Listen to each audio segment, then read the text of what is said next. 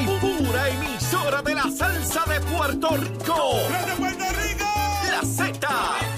WZNTFM 93.7 San Juan, WZMTFM 93.3 Ponce y WIOB 97.5 Mayagüez. La que representa la salsa en la isla del encanto.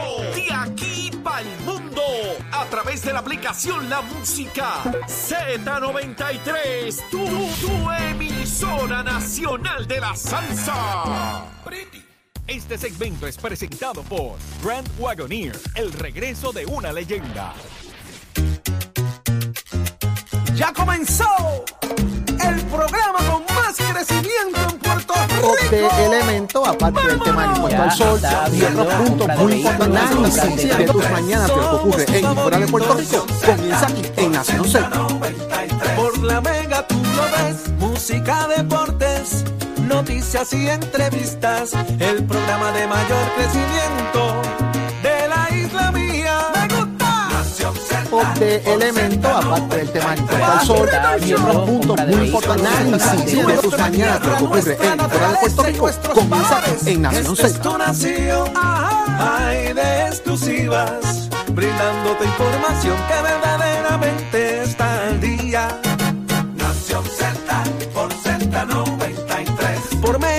De elemento, aparte del tema del impuesto al sol y otros puntos muy importantes análisis de tus mañanas de lo que ocurre en y fuera de Puerto Rico. Comienza aquí en Nación Z.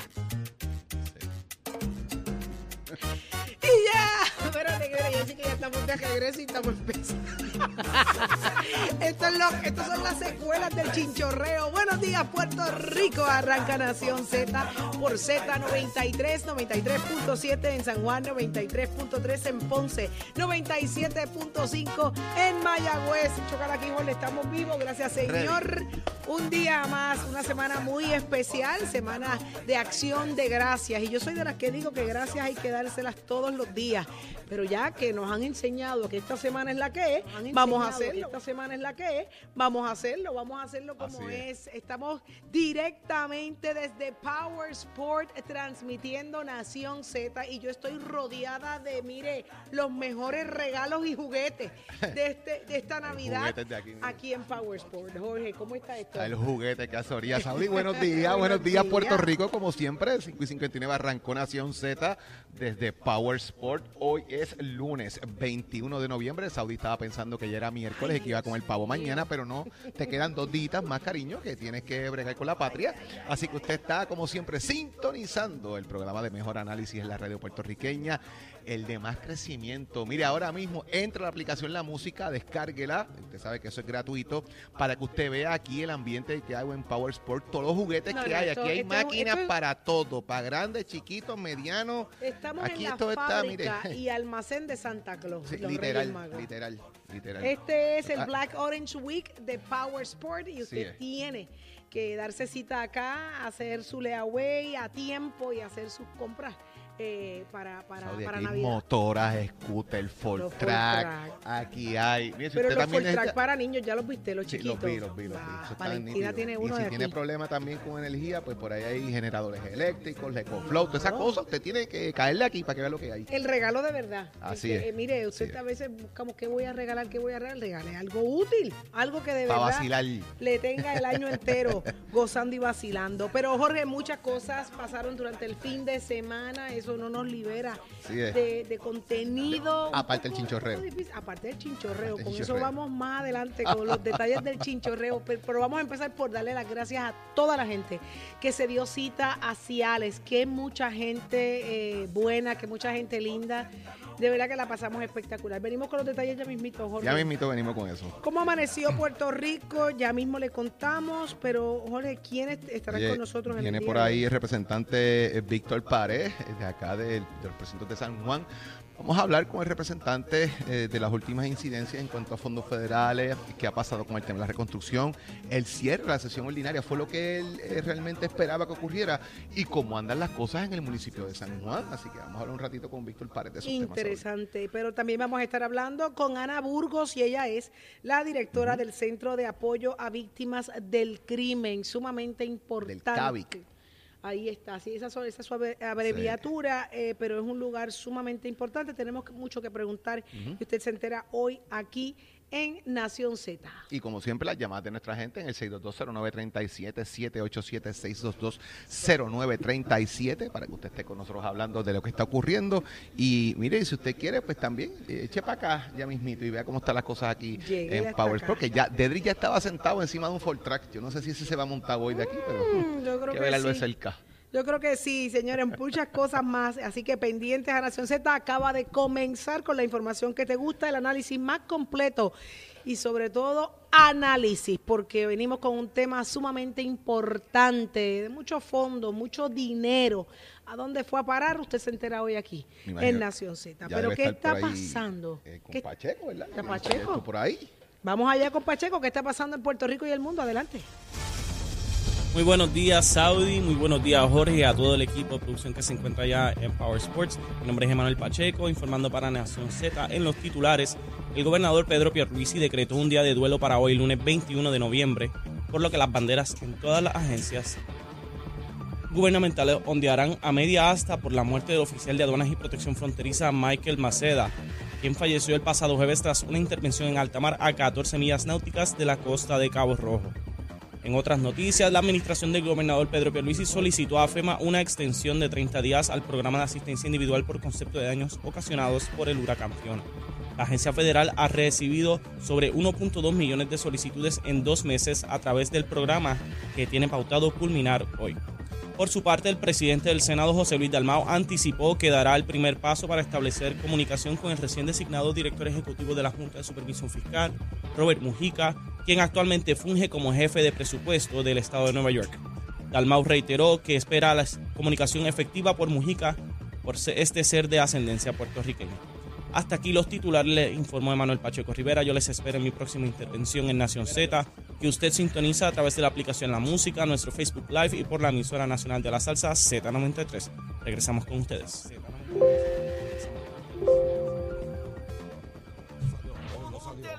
Día. Aquí te informamos y analizamos la noticia. Nación Z por Z93.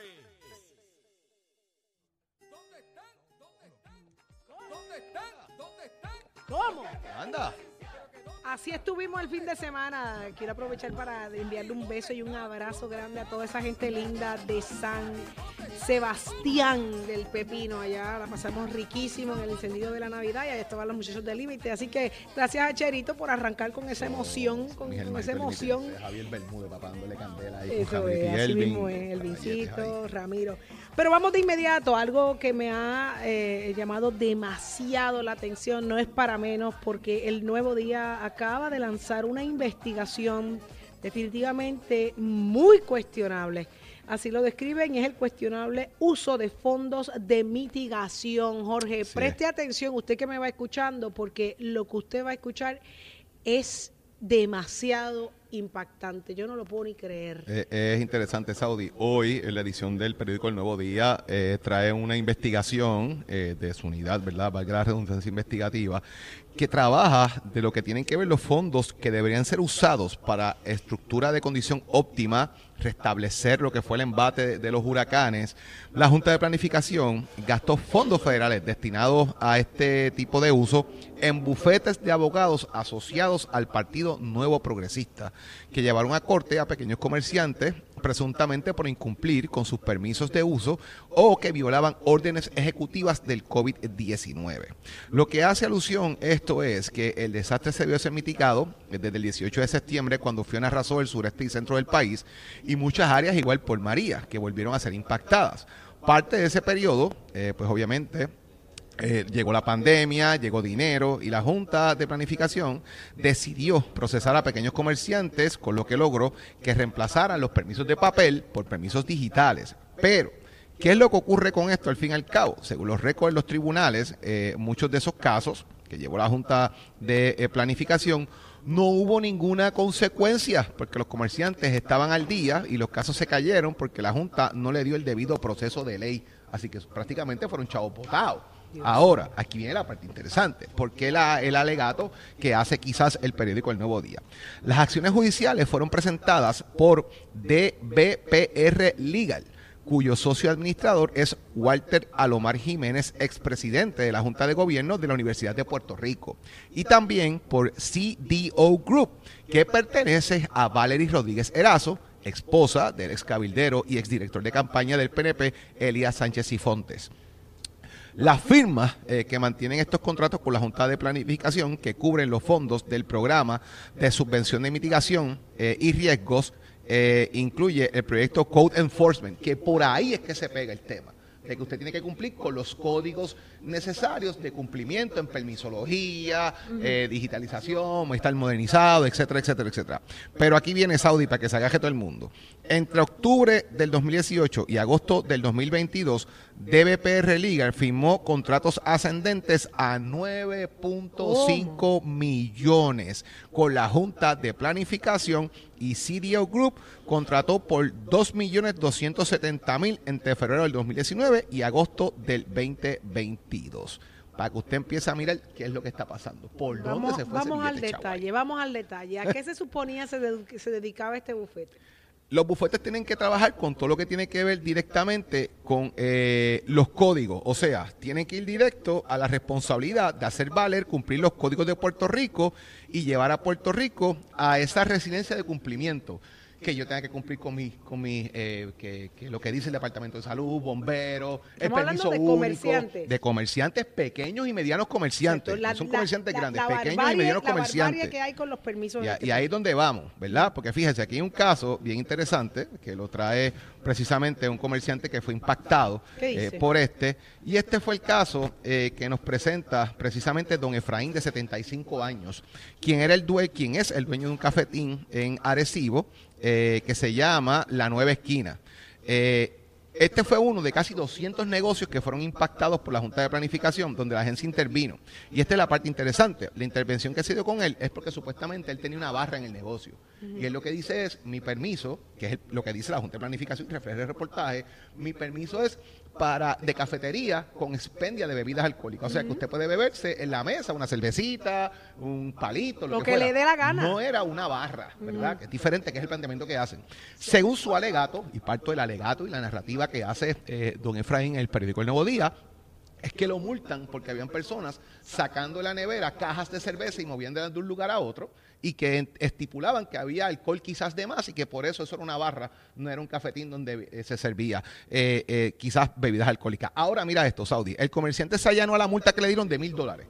Lo que pasa es que después cuando fue a renovar el permiso no aparecía el pago de la multa, así que tuvo que pagar mil pesitos más. Qué. Que eso le pasa a mucha gente hasta con la licencia de conducir, que usted paga y después no aparece y qué sé yo. Desastre, Entonces, ¿qué pasó? Que estuvo sin poder operar el negocio por un periodo de tiempo porque no daban su permiso. Entonces fue inelegible a los 800 pesitos que dieron también por el huracán porque no estaba funcionando su, su negocio. Y para colmo, su esposa tenía cáncer y tenía que bregar con la enfermedad de su esposa Desastre. dentro del periodo donde no estaba generando ingresos. Así que estas son las cosas que viven la obviamente vida- la vida- nuestros comerciantes día a día que tienen que enfrentarse y que en lugar de tener una mano amiga en muchas ocasiones en el gobierno, lo que tienen es un peñón de frente que Eso nos ayuda a moverse. Esa es la mejor descripción que puedes dar, Jorge. Aquí, no- aquí no hay facilitadores de servicio. Aquí hay obstru- obstru- obstructores de servicio. Aquí si te pueden poner el pie encima, te lo van a poner. Aquí no te facilitan la vida para, para echar para adelante. Me, da, me pongo en el escenario de esa persona y me da tanta tristeza. Y me llama la atención que esto haya sido agresivo en esta área. Sí, él eh, relata lo una área agresivo, obviamente. Que, sí. ¿Qué, qué, qué se supone es lo que lo que arroja esta investigación, Jorge? ¿Hacia dónde la- hacia dónde va, verdad, dirigida? ¿Qué es lo que se quiere demostrar? Aquí están ellos tratando de establecer primero, eh, eh, la- lo que se supone que haga la agencia es eh, que se financien los proyectos de, su- de supervisión del COR 3, ¿verdad? Que es el término de la conexión, la conectividad que tiene que haber entre los permisos, la gente, que al día de hoy, para efectos prácticos, si usted va a sacar un permiso, usted va a poder hacer todo digital, no tenga que estar correteando por las agencias, que las agencias se interconecten. ¿Desde cuándo? ¿verdad? Que eso es lo que se supone que está pasando. Lo que resalta la, la investigación es que estos dos bufetes que llevan a cabo este tipo de, de- de entrada a los negocios, de, por decir algo, ¿verdad? De algún tipo de redada donde van a verificar si cumplen, si no cumplen, pues prácticamente se han llevado un montón de dinero federal que Pero estaba eso es destinado. nuevo. Eso es una Bueno, división nueva, eso es un servicio... ellos, es- ellos establecen lo que es el, el- el code enforcement como, como la fórmula de que yo te voy a investigar a ver si tú cumples o no. Voy a ver si tú cumples o no cumples. Si no ahí- cumple, te voy a multar. Oye, y aquí y yo hago esta pregunta basado en un proceso de ignorancia total y me quiero poner bruto en este momento. Si yo tengo en la pared de mi negocio un documento del gobierno de Puerto Rico no digital, en papel, yo estoy incumpliendo. Ese, pro- ese documento no lo imprimo yo, no lo produzco yo, lo produce el gobierno de Puerto Rico. ¿En qué medida yo estoy incumpliendo? Porque tengo un papel y no tengo un documento digital. O una, pues, yo quisiera que alguien me lo explique porque la verdad que no lo entiendo o a dónde se mueve porque yo no, yo no me invento el papel. El papel lo da el gobierno. ¿Dónde es que yo estoy incumpliendo para que me den la multa que le están dando?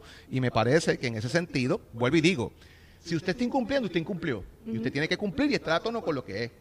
Y el gobierno, en gran medida, y estos fondos, ¿verdad?, que se utilizan para esto, están destinados a esos fines. Lo interesante es que el periódico dice en su investigación que casi todos los casos se cayeron porque no llevaron el proceso adecuadamente. Y ahí es donde está un poco la incongruencia del proceso. ¿Estoy Los llevando chavos. casos por sacar chavos solamente o estoy llevando casos porque realmente hay gente que incumplió en el proceso? Y, o sea, esto es beneficio para alguien y perjudicar al otro. Y esa es la gran pregunta, ¿verdad?, que yo me hago porque es que me choca demasiado el tema. el- el- la cantidad de dinero que, que se está pagando para estas supuestas investigaciones, casos que se cayeron, pero los chavos se cobraron, el dinero entró, se les pagó a, a estos bufetes, así que está bien interesante eh, la forma en que, en que el periódico lo está presentando y voy- vuelvo y repito, es una investigación, según el titular, investigación cuestionable al uso de fondos de mitigación. Y si Entonces, fallaste, fallaste. Si fallaste, fallaste. Si tienes una construcción ilegal, está ilegal. Si tienes una conexión mal hecha, está mal hecha. Si no tienes los permisos para lo que estás haciendo en el negocio, estás mal. Ahora, si tú cumples con los requisitos y están ahí, ¿dónde está la falla? Para que después el caso se caiga y el comerciante pague y no se le refleje. Complicado, complicado. Y cómo, cómo en vez de, hacer, ¿verdad?, la, de complicar a esos comerciantes que ya de por sí mantener un negocio es complicado en el país, no se es facilitador, no se le provee lo que se necesita para estar en cumplimiento o, o- porque siempre tiene que, tiene que costar y no más orientar. Porque yo creo que hay unos procesos, ¿no? Primero debe ser la orientación, mire, usted está en incumplimiento de esto y no llegar a hacer este tipo de, de lo que le llaman, ellos, eso tiene un nombre, Jorge, eh, son como unos, ellos le llaman unos operativos, pero, pero son tipo... Sí, sí, las intervenciones que ellos hacen, esos sí, fines de... es que- que redadas, pero, pero tiene algunas son de orientación en unos momentos dados y después de la orientación pues va el fuetazo. Te dan- te asignan días, De que te dan, tienes tantos días para hacer un proceso de apelación al cual tienes derecho al careo y lo puedes hacer. Mire, yo no estoy de acuerdo con esta multa, yo cumplí con esto, esta persona falló acá, falló allá. Ese proceso de careo se da, no se da, las intervenciones, quiénes son las personas que están en el proceso de mediación para que esto se dé, pues todas esas cosas son parte del proceso legal. ¿Cuánto existe. costó? A él le costó, bueno, ¿Cuánto, total. cu- ¿Cuánto pagaron a ese- esos bufetes? Bueno, ¿Cuánto le pagaron? ¿Nueve Le pagaron a uno, le pagaron 9 millones y al otro le pagaron casi 3. Mira, fíjate. Sí. Qué bueno, ¿con fondos qué? Fondos federales de mitigación, en este caso de reconstrucción, ¿verdad? Estamos hablando a un bufete, para que usted tenga el número exacto nuevamente, lo estoy buscando aquí de nuevo, se le dio un bufete a DBPR 9.5 millones y a CDO Group se le dio 2 millones 270 mil.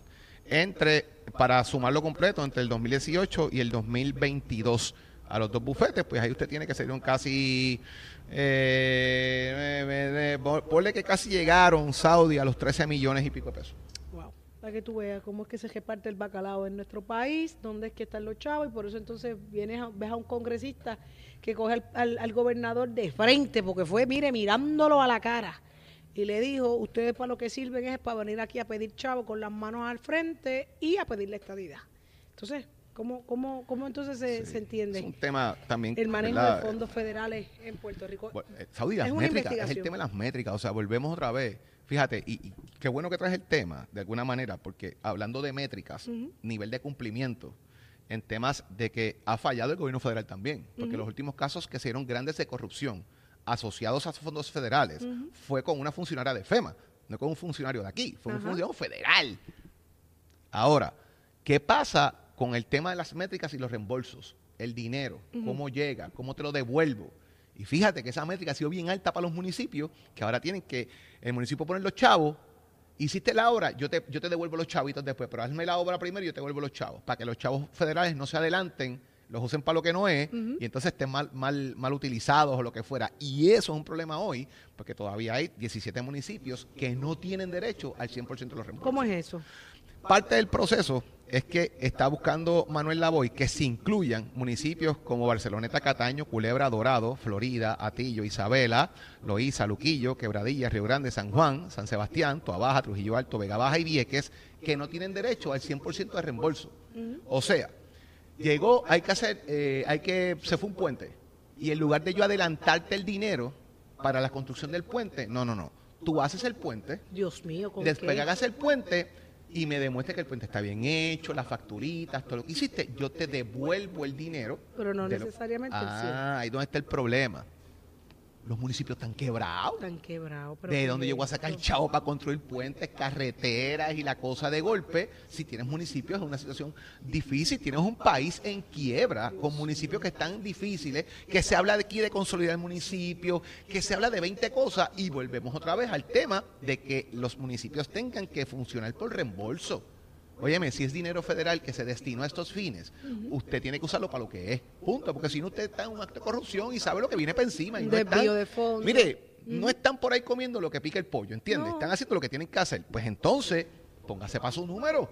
Pero entonces ahora Manuel Lavoy tiene que buscar la manera, de alguna manera, está haciendo la gestión de que se incluyan estos municipios en ese proceso del 100% de reembolso. Porque imagínate tu Vieques, Saudi No, no, no. que tiene tantas situaciones particulares que no tiene ni hospital funcionando y tiene que irse por reembolso. ¿Y por qué y por qué y por qué le está pasando eso a estos municipios Porque son unas solicitudes que hay que hacerse específicamente. Parece que las solicitudes no se hicieron eh, a tiempo. Ellos tienen que estar cubiertos bajo la categoría de trabajos de emergencia y mitigación. eh, y cuántos de esos residentes pueden ser elegibles o no.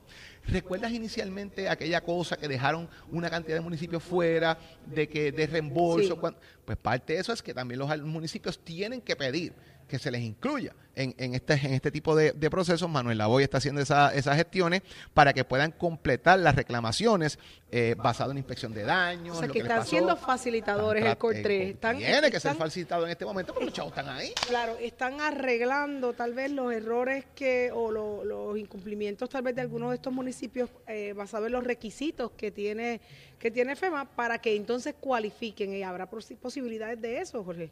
Sí, ¿Están a que tiene que, yo, yo entiendo que sí, porque Imagínate. todavía es, eh, eh, es un asunto, el daño está ahí y el dinero también. Cuando digo el daño es que la estructura que se dañó, que lo que haya ocurrido, que la carretera, que el puente, que la cancha, que dale que tal, eso está ahí, eso, eso no se ha arreglado, porque los chavos no están.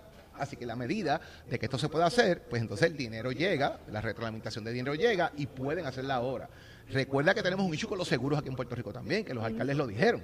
Que, la, que, por ejemplo, se me fueron la- arreglar el techo del coliseo en Cuamo cuesta dos millones de pesos, pero el seguro le va al 90 mil. Pues tienen que buscarle dónde van a sacar el resto El del dinero. resto. Que fue un Mm. issue que, que lo habíamos discutido. Así que por ahí va la cosa. ¿Cómo se debe utilizar el dinero? De manera conveniente, según se sugiere, para la obra destinada, y eso es parte de lo que Manuel Lavoy está tratando de hacer para eh, que cuántos pueden ser elegibles para reembolso o no. La idea es que todo el mundo entre en este pote del 100%, del 100 de reembolso y pues los municipios culminar esta obra que deberían ya para el año que viene tener esto finiquitado antes de que vuelva la temporada de huracanes. Gracias, que es lo que hemos visto desde María para acá, como todavía hay, hay la cantidad de proyectos sin culminar y si tan- a veces, mire, tan siquiera sin empezar, tan siquiera sin empezar. Así que de verdad, ojalá y eso se dé, porque ¿de dónde van a sacar? Eh, hace falta, hace falta ese movimiento de... Y yo creo que Manuel Lavoy tiene ahí los pantalones largos puestos y lo puede, lo puede lograr. Lo, lo debería lograr. Vamos a ver si eso es así, porque de verdad que de dónde van a sacar los municipios los chavitos. Eh, eh, es absurdo, es absurdo. Pero Jorge, hay algo triste pasando también. Se suma otra mujer a la lista de mujeres asesinadas este fin de semana. ¿Qué fue lo que pasó? Emith López Rivera, de 21 años, fue asesinada a balazos a la 1 y 40 de la madrugada del domingo en el sector Quenepo, en la carretera Puerto Rico 14, en el barrio Toitía de Calley, cuando ella viajaba en su guagua Mitsubishi Montero, iba con su pareja, quien es hermano de eh, George Anthony Torres del Valle, de 25 años, acusado por dos asesinatos, y ocurrió en agosto y octubre eh, eh, en ese municipio. Los asesinos la persiguieron a la pareja de, una forma ¿verdad? En el casco urbano, un hombre intentó para burlarlos y entró en un camino vecinal en el sector, pero lamentablemente el conductor eh, logró salir ileso luego de que la guagua se estrellara contra un poste y los asesinos comenzaron a disparar a la mujer que había quedado atrapada destrozándole el abdomen a balazos. Así que esto es otro de esos eventos lamentables que puede estar asociado a diferentes aspectos. Hay que investigarlo ahora, si esto es un asunto de narcotráfico, si esto es un asunto de venganza por los cargos que presentaba el hermano de esta, de esta persona que tenía ya un expediente eh, criminal. Recuerden que pues hay situaciones, ya lo que se hablaba antes en la calle de los códigos de, conducta, ya eso no existe, ya la, ponen las familias en riesgo.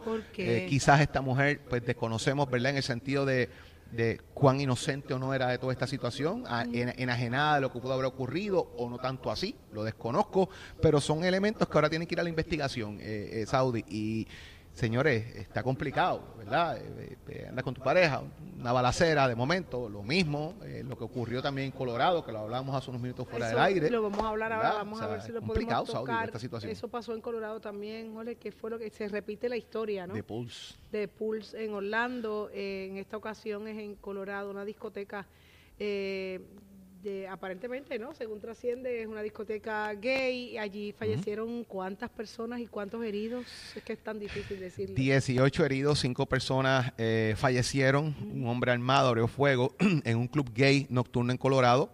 Eh, y la realidad es que el jefe de la policía de esa área, ¿verdad? Que también tiene un nombre hispano, Arián e. Vázquez, eh, indicó que halló un fusil largo en el club Q tras el tiroteo los investigadores están tratando de determinar el móvil para ver si se trata de un crimen de odio, que usualmente eso es lo que ocurre, ¿verdad? Eh, lo, que, lo que se le conoce en buen español como hate crime, que es como, cómo se maneja este, este tema.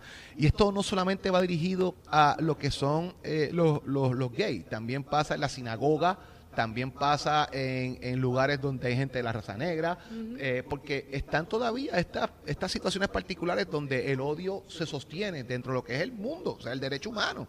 Tenemos lo que ocurrió con Black Lives Matters, que la gente sabe que eso causó una conmoción a nivel mundial, aunque se dio en Estados Unidos, lo que pasó en Pulse, lo que está pasando en Colorado, lo que ocurre a veces que ponen ciertas bombas en la sinagoga donde hay musulmanes orando, que son lugares de paz, de remanso para ellos, porque yo odio a los musulmanes porque son personas que hicieron esto. Esas son las expresiones que se hacen, lo que tú recoges en las redes sociales, lo que escuchas cuando entrevistan a las personas que hacen este tipo de, de ataques va dirigido al odio, eh, a la misoginia y a la forma de actuar de manera eh, equivocada de pensamiento en donde vivimos hoy, que es tan eh, inclusivo. Qué, qué, triste, qué triste que esto, esto se haya repetido, que se esté dando en diferentes partes del mundo, de la forma en que tú lo describes, Jorge. el derecho a la vida, es inviolable, de verdad. Me da mucha, mucha tristeza que estemos enfrentando esto una vez más. Jorge, muchas cosas más están pasando, venimos con todos los detalles más adelante, porque ya está listo Tato Hernández y somos deporte. Adelante, Tato. Vamos arriba, vamos arriba, vamos arriba, señoras y señores, muy buenos días para todos. Tato Hernández la casa, para dejársela caer y de qué manera, óigame tengo que hablar esto y empezar los deportes así de esta manera. Y esto está pasando en el béisbol, pero del amigo pueblo de Venezuela. Yo le envié unos videos ahí, son un poquito pesados, a ver si se pueden subir. El Grande Liga Aldúbal Cabrera se había envuelto en una pelea al propinar un traicionero golpe en la cara al dominicano Carlos Castro, mientras este recogía las bases, ya que este perdió el tercer cuadrangular que dio en el partido. Eso fue entre los Caribes de Anzotegui y los Tiburones de La Guaira, que eran 6 a 4 el sábado. También hubo otra pelea entre Magallanes y otro equipo más. Pero aquí hay un segundo video que yo le envié, que si producción lo puede subir. Hay una flechita que marca a un jugador lanzando un restazo por ahí para abajo que impacta a otro pelotero y lo dejó con un guagucho en la frente pero que esto es increíble que esto pase porque le pudo haber quitado la vida. Se reportó que el que lanzó la pelota fue Eudbray Ramos, quien impactó a Lialvis Brito. Gracias a Dios está bien y no pudo y no fue inmortal el pelotazo. Esto se debe sancionar de forma que deben de quitarle la oportunidad de jugar a ese tipo que lanzó ese ese ese bolazo, porque la verdad que eso no se hace. Ya de por vida, ya siempre se ha dicho en la grandes ligas y ese deporte el tiempo, que aquel que pejre un cuadrangular se le da un pelotazo en la otra entrada. Eso ya en béisbol eso es una leyenda de ellos, que ellos los tienen que resolver, pero en Venezuela están peleando demasiado, se le está yendo de las manos y van a faltarse el respeto tanto que esto puede ocasionar hasta una muerte. Vamos a ver qué pasa con eso, cómo la Liga de Béisbol Venezolana lo va a controlar, porque la verdad que esto quedó feo para fotos y horrible en el video. Así que también pueden pasar por mi página Somos Deportes para que vean este acontecimiento de esto que pasó aquí, que esto es una mancha grande para el béisbol y más para el béisbol de Venezuela. Pero los directivos tienen que trabajar con ellos. Mientras tanto, esta sesión de deportes con piso de Mestre que te anuncia que hoy es lunes de pase libre. Ven y da tu pase libre de costo para todos los estudiantes de Mestre Atención, fiebre, está estudiando en Mestre en cualquiera de nuestros recintos Mayagüez, Ponce, Cagua, Vega Baja, Bayamón, hoy desde las 3 de la tarde te esperamos en la pista de Salina, donde ese carrito que tú tienes preparadito, chulito, que le quieras dar un pase completamente gratis, dalo con seguridad y protección en la pista de Salina desde las 3 de la tarde, allí vamos a estar, te esperamos para todos nuestros recintos, los muchachos compitan allí, la pasen bien, de sus pases puedes llevar un invitado contigo y sobre todo llevar tu ID que está adjudicada que está estudiando este año en Mestre Escuela. Así que desde las 3 de la tarde nos vemos allí, Fiebru, y usted se entera aquí en Nación Z, son deporte con el piso de Mestre Escuela. Oiga, Chero, give it on, my friend.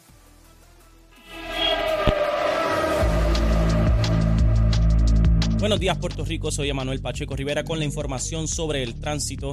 A esta hora de la mañana se mantienen relativamente despejadas la gran parte de las carreteras de la área metro, pero ya comenzaron a congestionarse algunas de las vías principales de la zona metropolitana como la autopista José de Diego entre Vega Baja y Dorado, igualmente la carretera número 2 en el cruce de la Virgencita y en Candelaria, ambas en Toa Baja.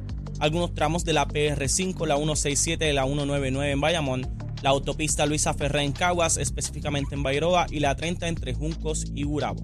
Ahora pasamos con la información sobre el tiempo.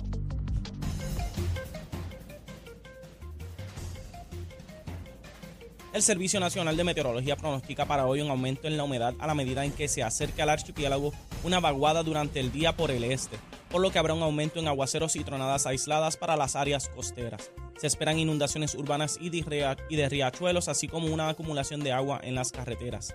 En el mar el viento estará de 15 a 25 nudos y se mantendrán condiciones picadas y peligrosas. Se espera un oleaje de hasta 8 pies en el Atlántico y de 2 a 5 pies en las aguas del Caribe. Existe alto riesgo para embarcaciones pequeñas y alto riesgo de corrientes marinas para la mayoría de las playas del este y del norte de Puerto Rico, por lo que se recomienda precaución para los bañistas y operadores de embarcaciones pequeñas. Hasta aquí la información del tiempo, les informó Emanuel Pacheco Rivera, les espero en mi próxima intervención en Nación Z que usted sintoniza a través de la aplicación La Música, nuestro Facebook Live y por la emisora nacional de la salsa Z93. Próximo, no te despegues de Nación Z. Próximo. Lo próximo eres tú a través del 6220937, el número a llamar si tú fuiste al chinchorreo de Nación Z.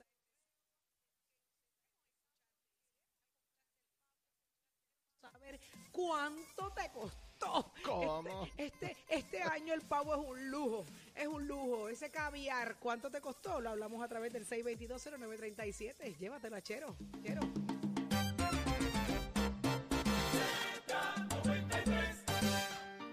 Atención.